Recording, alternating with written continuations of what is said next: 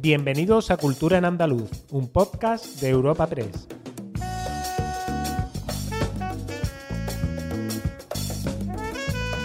Os damos la bienvenida a una nueva entrega de Cultura en Andaluz, el podcast de Europa Press Andalucía, en el que cada semana presentamos las novedades culturales más destacadas. Soy Esther Falero y aquí a mi lado tengo a mi compañera y amiga Ana Tatay. Bienvenida, Ana. Hola, ¿qué tal, Esther? ¿Qué temas traemos para esta semanita? Pues esta semanita estamos de principios. Esta semana principios de internacionalización también, que ya la semana pasada hablamos de mucha internacionalización, pero esta semana estamos de principios, de nuevas programaciones. Bueno, está muy bien, mirando al futuro. Bueno, pues nuestro podcast de esta semana comienza con la presentación de, de un nuevo centro cultural en nuestra comunidad, algo que siempre es una buena noticia y que ya desvelaremos de cuál se trata, y también con la programación de otros centros que ya existen y que bueno, que ofrecen cosas muy interesantes para, esta temporada. Además, también eh, daremos algunas novedades sobre la segunda edición del South International Series Festival de Cádiz. Continuaremos con un par de apuntes muy flamencos, entre ellos está la Bienal, eh, para cerrar con los 125 años de la SGAE, cuyo calendario de actividades tendrá alguna parada en nuestra tierra. Pues Esther, si la semana pasada cerrábamos nuestro podcast con balance de visita a los espacios culturales de Andalucía, esta semana abrimos con una gran noticia relacionada con ellos y es la presentación del proyecto arquitectónico del futuro CaixaForum Málaga, cuyas obras de construcción comenzarán este 2024. Así describía este proyecto el presidente de Fundación La Caixa, Isidro Faine. Pero hoy damos un paso más, el paso definitivo al Caixa Forum Málaga, que prevemos inaugurar en 2026 y que será, como podrán comprobar, el Caixa Forum más singular de España hasta el día de hoy. Será un Caixa Forum 10 en número y en calidad. Hemos procurado apostar por un proyecto que aunará vanguardia, funcionalidad, sostenibilidad y diseño, entre otras muchas características. Es pura magia, un canto a la vida. Tanto el ayuntamiento como nosotros estamos muy ilusionados con la propuesta ganadora. Queremos que CaixaForum sea una excepcional carta de presentación de Málaga y una gran prueba de entrada a la ciudad. Se verá nada más llegar a la ciudad, si vienes en avión, no sé si vienes en coche también, en, en su acceso por la Avenida de Andalucía. No vamos a escatimar esfuerzo en ello, alcalde. Málaga se lo merece. Desde luego Málaga se merece eso y más, pero eh, debe ser de las pocas ciudades, ¿verdad?, en España que aún no tengan CaixaForum, ¿no? Bueno, de las grandes ciudades. De las grandes ciudades. De hecho, bueno, nos lo va a contar luego otra personalidad malagueña ah, esto. Perfecto, perfecto. Pero sí hay como grandes ciudades con grandes CaixaForum y luego hay ciudades que tienen CaixaForum centros más pequeños, pero sí, Málaga va a estar entre las entre las grandes. Entre las, grandes. que son pocos, la verdad. Bueno, culturalmente ya lo está, le hacía falta el Caixa Le hacía falta, le hacía falta. Pues este centro, este, eh, su estructura va a emular la forma de una gota de agua, que viene muy al pelo, ¿no? La situación actual de Andalucía. y se va... de toda España, vamos. y se va a ubicar en la Plaza Manuel Azaña. El diseño es obra de Pitch Architect y va a contar con más de 9.400 metros cuadrados, o sea que va a ser va a ser tela de grande el Caixa Forum y va a tener una inversión en torno a los 30 millones de euros. Eh, en este centro, el nuevo Caixa Forum pretende hacer seis exposiciones temporales de todas las épocas, de todas las disciplinas, tanto de producción propia como en colaboración con las principales instituciones culturales ¿no? de todo el mundo. Así que pues van a llegar a Málaga las mejores colecciones de cada ámbito. Vamos a escuchar ahora al alcalde de la ciudad, que es Francisco de la Torre. La Fundación de Caixa, que es la mejor y la más importante fundación que hay en España, una de las más importantes del mundo, pues haga unos servicios tan amplios en un sentido social, en sentido cultural, en investigación, en tantos aspectos. Servir a los que necesitan. Acercar en este caso un espacio de cultura, también tiene un componente posible educativo. Contar con un centro como el Casa Forum en Málaga es estar en el pelotón de cabeza, el pelotón de cabeza de las grandes ciudades españolas. Madrid, Barcelona, Valencia, Sevilla, Zaragoza y Málaga. Está también Palma de Mallorca y tiene su sentido también, ¿no? Y estamos encantados de estar con esa ciudad mediterránea también. Ya lo, me tenías preparado las palabras de la torre, te lo traía. Claro, si es que tiene que estar entre las únicas grandes ciudades que no lo claro, además que Málaga es una ciudad puntera, ¿no? Claro. Ahora competir con otras ciudades, pero bueno. Sevilla ya lo tiene, Sevilla faltaba ya lo tiene, faltaba otro otro gran centro en el lado oriental, ¿no? De la, de la comunidad. Pues no nos movemos, Esther, de Málaga, de la capital de la Costa del Sol, y nos vamos al Museo Picasso, que ha dado a conocer la programación para el año 2024. Y en su programación contempla la séptima remodelación de la colección, ¿vale? Del museo, sea que en, 20 años de existencia ha tenido, con esta que va a tener, siete remodelaciones. Eh, desde el 19 de marzo y hasta la primavera de 2027, alrededor de 150 obras del creador malagueño se mostrarán en la muestra que lleva por título Pablo Picasso, Estructura de la Invención, la unidad de una obra. Este título, Esther, eh, se debe a que se va a presentar la obra de Picasso como una unidad general y no dividida por periodos o por, o por las diferentes edades de, ah, Picasso. Es una, va a ser una nueva forma de, ver ¿no? y de la obra de, del pintor malagueño. Sí. Así que a ver qué tal habrá que pasarse. Pues habrá que pasarse. A mí siempre me encanta visitar Málaga y siempre voy a los museos. La verdad que siempre hay algo interesante que pues ver. Pues mira, ¿eh? para tu próxima visita ya tienes. Sí, a mí me gusta mucho ir a Málaga. Una cita. Ofrece bastantes cosas que me interesan, la verdad. Bueno, pues seguimos nuestra ruta por Museos Andaluz y en este caso hablaremos del eh, Centro Andaluz de Arte Contemporáneo que se ubica en Sevilla y su sede en Córdoba que es el C3A, el Centro de Creación Contemporánea de Andalucía, que han presentado su programación para 2024. Eh, en esta programación se hace una fuerte apuesta por la internacionalización el enraizamiento en el tejido local y la accesibilidad de los fondos de la colección. Entre los hitos internacionales, pues se expondrán en esta sala artistas latinoamericanos como Delcy Morelos, el colectivo Opa Vivará y Mercedes Azpilicueta o la estadounidense Amy Siegel. También hay en la programación de este año espacio para aproximaciones inéditas a la producción de artistas andaluces, como no podía ser de otra manera, estando en Andalucía, como son Valdeomar, Pepa Caballero, Manuel Salinas y una exhaustiva investigación de la nueva generación de artistas de nuestra tierra en torno a la escultura y a las instalaciones. Está bien eso, ¿verdad? Que, o sea, que haya espacio para los... para los artistas internacionales, pero siempre pero también respetando nuestro espacio, el, exactamente, para dar a es Manuel Salinas, imagínate, o sea que además son grandes nombres.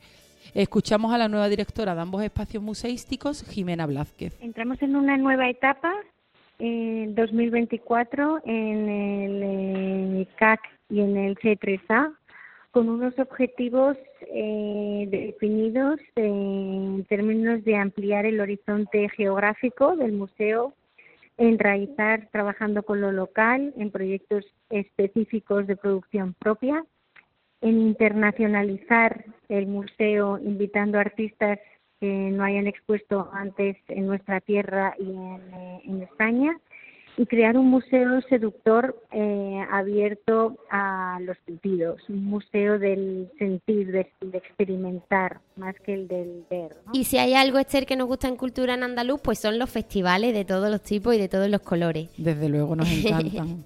en esta Además que hay tantos claro, que es imposible que no te gusten. Y, y de tantas cosas diferentes, ¿verdad? O sea, música, cine... Hay tanta variedad. Pues en este caso ni música ni cine. En este caso traemos la fecha de arranque de la segunda edición del South International Series Festival, que volverá a la capital gaditana del 25 al 31 de octubre. El Palacio de Congreso y el Gran Teatro Falla de Cádiz, que esta es la gran novedad de este año, serán las sedes de esta importante cita internacional que pone en valor este ámbito audiovisual pues que está en auge. Pero absolutamente en auge, ¿eh? Bueno, está en auge, además es que eso se ve en la calle, ¿no? Entre la gente, que la gente habla más que de películas, ya se habla de, series, de en las plataformas. ¿No has visto esta serie en tal plataforma? ¿Has visto esta otra? la gente no te suele recomendar películas, te suele, recomendar, series. O sea, que es que están, está tan a la orden del día y tiene tanto, ocupa tanto espacio que al final es normal que los festivales también le dediquen espacio. Claro, que están teniendo su... o sea, lo que se oye en la calle no está teniendo su repercusión en las grandes en los grandes festivales, porque acuérdate, el de Mala, el de Almería, perdón, ya le dio este año protagonismo a la serie. En los ASECAN también tuvieron este año ya su propia categoría, o sea que... Sí, sí, es que está claro, es que, al final indudable. que hacer reflejar eh, lo que la sociedad demanda. El interés, ¿no? Claro. Exacto. Pues Ter, este festival va a presentar próximamente novedades en cuanto a su formato y a su programación y que va a incluir eh, nuevas iniciativas especiales, nuevas secciones y actividades de este gran universo ¿no? de la serie. José Manuel Cosi es el teniente de alcalde de Desarrollo Urbano Sostenible y Fondos Europeos y también coordinador del pasado South Festival. Tras los buenos resultados en su primera edición en 2023, en este 2024 iremos conociendo novedades, seguirá manteniendo su perfil internacional y contando con todo el apoyo de la industria. De cara a 2025, la dirección del festival ha anunciado que se trasladará la fecha al mes de abril para coordinar de una manera más eficiente también las producciones de la industria con sus estrenos. Bueno, Esther, ahora te voy a traer otro apunte relacionado con el universo de la serie y con el talento andaluz, que creo que te va a encantar. el talento andaluz que tanto abunda. Mira, el dramaturgo almeriense Paco Becerra forma parte del equipo de guionistas de la nueva serie de los Javis y Nacho Gabilondo, que atenta, eh, la serie se va a titular Superstar y va a girar en torno a los comienzos artísticos de la cantante Yurena, que bueno, todos recordaremos que saltó a la fama como Tamara Seis Dedos. ¿En serio? ¿Van a hacer una serie una serie para Netflix, Pero la vida de esta mujer da para tanto como para pues hacer una serie. Se ve que sí, los Javi, además los Javi convierten en oro todo lo que tocan, o sea La verdad es que que lo hagan los Javi me parece bastante acorde sí, con el puede, personaje, puede tener su pero punto. que de para una serie me quedo loca. No lo, no, no lo sabía. Bueno, ya tienen para la sintonía la, canción de Tamara de No cambié. Exactamente, o que... que no dio de sí, Dios mío, no cambié, no cambié. Madre mía. Pues fue popular, pero la verdad es que como para una serie, cuando hicieron la serie de La Veneno lo entendí, ¿no? Pero yo creo que es que el Llorena es, o sea, pero yo creo que ahora, como, hay, como ahora está volviendo un poco no toda la moda esta dos milera, ¿no? El universo este un poco así de lo, lo trash, de los, de los ese, universo, ¿no? Pues yo creo que ahí sí tiene cabida y habrán, habrán dicho, pues... Oye, cuidado, que igual le hacen una serie que, vamos... Estaremos pendientes a Estaremos pendientes, sí. Pues mira, Ana, te voy a contar una cosa. También dentro de los festivales y también en Cádiz, ya que hemos hablado antes del South Festival, eh, también se ha dado a conocer esta semana el nombre de los primeros confirmados eh, de la undécima edición de No Sin Música, eh, que tendrá lugar el 2 y el 3 de agosto. Aunque aún quedan, ya se saben algunos nombres como Álvaro de Luna y Coquemaya. Y junto a él Junto a ellos estarán otras bandas como Marlon, Shinova, Merino, Morochos, Alan Nepa y Denis Denis. Así pues, que en principio Pinta promete, bien, promete. promete sí. Los festivales del verano en Andalucía nos defraudan. Puedes estar todo el verano de festival en festival. puedes saltar de festival en festival, ¿no? Cruzar la comunidad de festival en festival. Sí, sí, total. Bueno, pues te voy a seguir contando ahora otra cosa. Te voy a contar ahora de la Bienal de Flamenco, ah. porque justo esta semana se ha presentado el cartel de la Bienal de la edición 2024, eh, que es obra nada más y nada menos que de Miquel Barceló. O sea que nivel hay. Nivel en el cartel hay, así que empezamos con mucho nivel.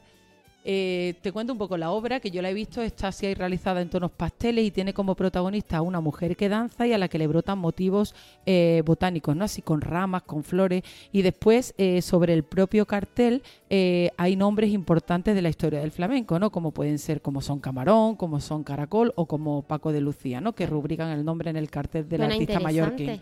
Sí, la verdad que sí. El cartel visualmente es bonito. Yo lo he visto, si lo ves ya verás. Yo creo que te va a pues gustar. lo, voy a, lo voy a buscar. Además, durante la presentación del cartel, pues también han dado algunas pinceladitas sobre lo que será la nueva edición, que se eh, celebra con el lema Ole de nuevo y que presenta a grandes figuras del flamenco como pueden ser Miguel Poveda, que vuelve, me parece que va después de mucho tiempo a la, a la Bienal, eh, eh, Farruquito, perdón, Israel Galván, Manuel Liñán, Aurora Vargas, Riqueni, Arcángel Dorante, en fin. Madre mía, o sea que eh, promete, Manuela ¿no? Carrasco, Eva Buena, sí. La verdad es que por ahora, entre otros muchos que todavía no se conocen todos, pero están grandes nombres. La verdad Podemos reiterar entonces que hay nivel en el cartel. En nivel en el cartel y nivel en la programación, o sea, nivel.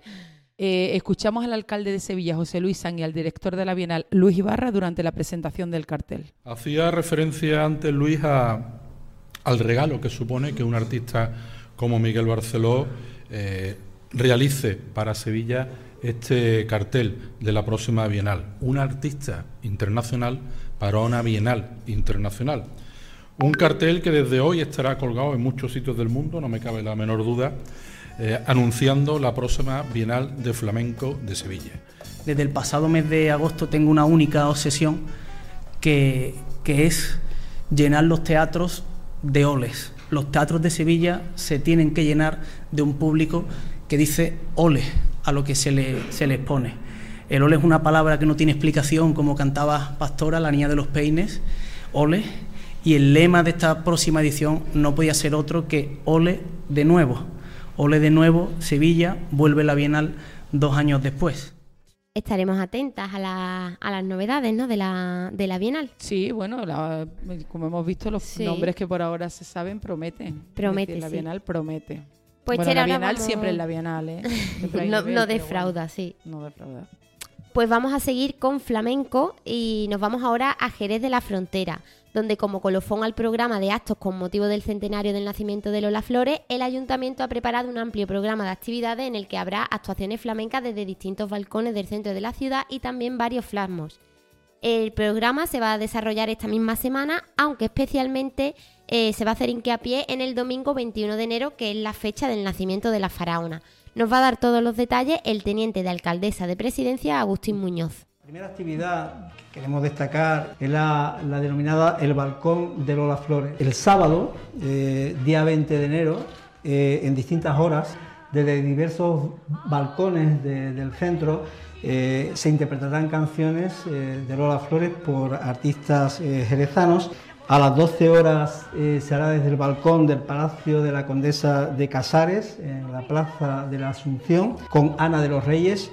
A la una, en el balcón del Ayuntamiento de Jerez, en la calle Consistorio, eh, con Macarena de Jerez, concluyendo en esa ruta por el centro, el Palacio de Villapanés con Eva, del Cristo. Eh, la segunda actividad, la denominada Las nuevas generaciones bailan a Lola Flores que realizarán diversos flash mob eh, conmemorativos del nacimiento de las flores. Y cerramos nuestro repaso cultural, Ana, con el 125 aniversario de la creación de la Sociedad General de Autores y Editores, las GAE, cuya conmemoración comenzaba este lunes en Barcelona con un concierto gratuito en el Palau de la Música podrás preguntarte que, bueno, es verdad que las GAE en que nos concierne Andalucía. pues sí, la celebración de esta efeméride, que contará también con diversos actos a lo largo del año 2024, tendrá uno de sus focos en la capital hispalense, donde la institución celebrará el 11 de abril SGAES es Urban, que es un festival de seis horas de música urbana con artistas de primer nivel, aún sin confirmar, porque bueno, es pronto. Pero mira, subamos otro festival. Mira, siempre abiertas a festivales. Totalmente. Eh, además, otro de los pilares de este aniversario de la entidad será el impulso de su compromiso social mediante acciones que también dejarán su huella en Sevilla. Nos lo cuenta su presidente, Antonio Netti. Es que vamos a poner en marcha en febrero unas pequeñas escuelas creativas, un poco imitando o siguiendo el espíritu de la barraca, por eso lo llamamos la Barraca 21.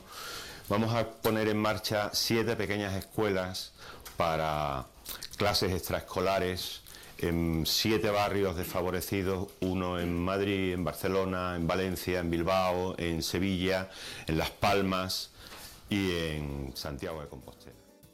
Ah, pues no está, no está nada mal esta iniciativa de, de la SGAE, ya, ya lo iremos contando. Hombre, ya solo con ese festival, verá, ya se hará notar aquí la ya celebración. sí, ya lo, ya lo traeremos también aquí a Cultura en Andaluz. Y ahora vamos a pasar a ofreceros algunos planes para los próximos días.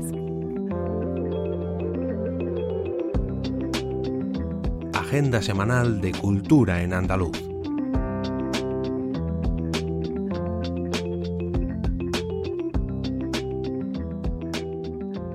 Ana, empezamos nuestra agenda semanal en Sevilla, concretamente en el Cartuja Center City, que acoge este sábado 20 de enero a las 9 y media, Romeo y Julieta despiertan. Es una obra en la que Ana Belén y Jesús Noguero esta obra dan vida a dos de los personajes más míticos de la literatura, ¿no? Como pueden ser Romeo y Julieta. Romeo y Julieta.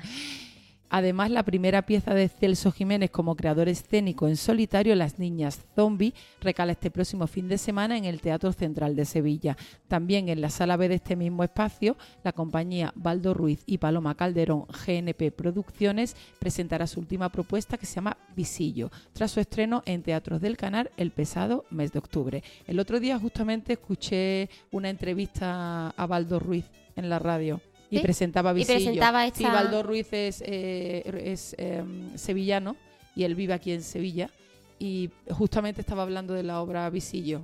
Sí, bueno, me parecía así como muy interesante. ¿Y qué te pareció? Tenía como bueno, pues me pareció interesante. Además, él tenía como, verás, que no es un recién llegado. Él tiene, tiene, su trayectoria, tiene 30 y muchos, exactamente, y tiene una trayectoria ya detrás. O sea, que es un tío, me parece bastante interesante.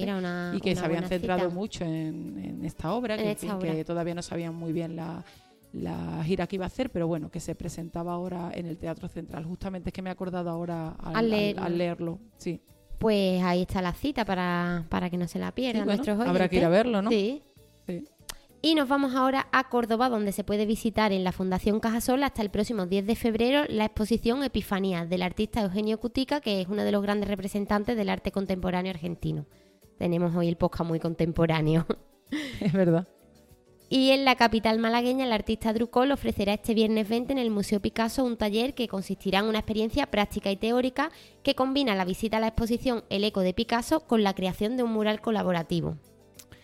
Seguimos ahora con exposiciones, pero esta vez nos trasladamos hasta el Museo Arqueológico de Úbeda en Jaén, que acoge hasta el próximo 31 de marzo la muestra Las edades de las mujeres íberas, enmarcada en el programa cultural que conmemora los 50 años de este espacio. Además, la sala de exposiciones y movernos de Jaén otra vez, la sala de exposiciones del edificio Zabaleta del campus de las Lagunillas de la Universidad de Jaén acoge la muestra de fotografías ganadoras de Contemporarte 2022. Está compuesta por seis series y cinco obras individuales con un total de 23 fotografías y 11 autores premiados en la decimocuarta edición de este concurso. Puede visitarse hasta el 23 de febrero y el primer ciclo de música de cámara y patrimonio de Jaén se celebrará del 21 al 26 de enero en el Paraninfo del Conservatorio Profesional de Música Ramón Garay y edificios patrimoniales turísticos. Los jienenses tienen muchísimas actividades. Sí, tienen estos días cargaditos. tenemos muchas cositas para ello. Pues seguimos con música, Esther, y es que Mis Cafeína actúa este viernes 19 de enero en la Sala París 15 de la capital malagueña, que esta es una cita pues que no se pueden perder los amantes del indie pop. Siempre traemos cositas para los fans del indie, ¿eh? A la, nuestra agenda. Es que hay mucho indie. Hay mucho, hay mucho indie. Nos vamos a Granada, donde el Teatro Isabel la Católica ha programado la ópera L'Elisir de Amor de Gaetano Donizetti los próximos días 26 de enero a las 8 y el 28 de este mismo mes a las 6 y media. Ahora ya hemos hablado de Málaga, pero volvemos a la Málaga, concretamente al Teatro del Sojo Caizabán, donde llega el 27 de enero La Infamia, La Infamia, obra teatral basada en el libro Memorias de una infamia de la periodista de investigación y activista mexicana Lidia Cacho.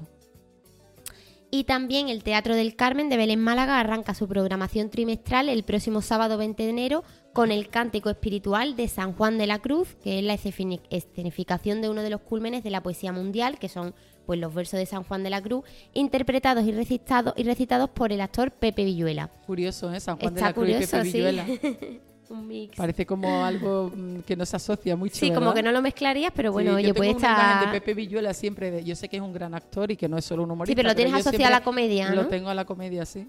Pues mira, una, un motivo más para no perderse esta cita. será a partir de las 8 de la tarde y la entrada es gratuita. En el espectáculo interviene un barítono, un violonchelo y un piano, acompañando a Villuela. Y acabamos con una cita para los amantes de la Semana Santa, ya que los próximos 27 y 28 de enero se celebrará el segundo Salón Cofrade y Artesanal Pasionarte de Cantillana en, Sevilla, con la intención de promocionar el rico patrimonio cultural de la Semana Santa en la provincia y habrá pues ponencia, mesa redonda, cata y actuaciones musicales este apunte tiene mucha cabida en esta comunidad. A lo mejor es que esto es, esto es nuestro. No falla. pues hasta aquí nuestro podcast de esta semana. Disfrutad mucho y os esperamos el próximo jueves en una, en una nueva entrega de Cultura en Andaluz. Y como siempre os decimos, nunca lo olvidéis, la cultura nos hace más libres.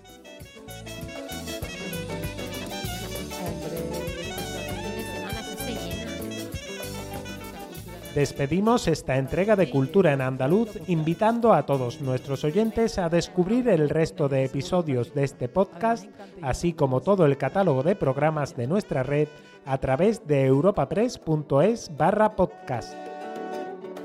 Recuerda que además todos ellos están disponibles en las principales plataformas de podcasting.